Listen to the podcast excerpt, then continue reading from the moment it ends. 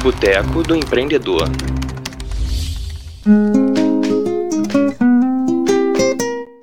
Empreendedores! O papo de hoje é uma coisa que vem me deixando bastante aborrecida. Todo começo de ano é a mesma coisa para quem presta serviço. Se você tem uma empresa, você sabe disso. É só começar a prospecção que a resposta é a mesma. Nossa, amei a ideia, mas vamos deixar para conversar depois do carnaval? Agora minhas vendas caíram um pouco e depois do carnaval tudo volta ao normal e a gente conversa. Ai, gente, o país para desse jeito e não há quem consiga manter a empresa dessa forma. Ninguém deixa de comer durante os meses de janeiro e fevereiro, por exemplo. A gente tomar banho, pagar as contas de água, luz. Ainda temos que pagar é mais, porque no início do ano vence uma série de impostos, né? Então o correto é fazer a roda girar, fazer o dinheiro circular, se organizar, para que a gente não fique apertado no começo do ano. Vale lembrar que novembro e dezembro são meses melhores, que geralmente a gente vende mais. Tem Natal, final de ano, enfim, essas coisas que fazem a roda girar. Temos que ter mesmo educação financeira, saber guardar para investir nessa época do ano. Aliás, essa é minha dica. Esses são os melhores meses para fechar parcerias, por exemplo. Coloque no papel tudo o que deseja para o ano da sua empresa. Invista. Busque parceiros, faça reuniões Aproveite que a maioria das pessoas deixa para depois do carnaval e saia da caixinha. Saia na frente, queime a largada. Se fizer igual a todo mundo, vai ter os mesmos resultados de todo mundo. E se você está ouvindo esse podcast de empreendedorismo, você quer se destacar. Você não quer ser igual a todo mundo, certo? Então arregace as mangas, lixe seus objetivos e busque os parceiros certos para alcançá-los. Vai por mim, dá certo. Bom, essa é minha dica, isso é o que eu faço aqui na minha empresa e sucesso. Até o próximo papo aqui do Boteco do Empreendedor.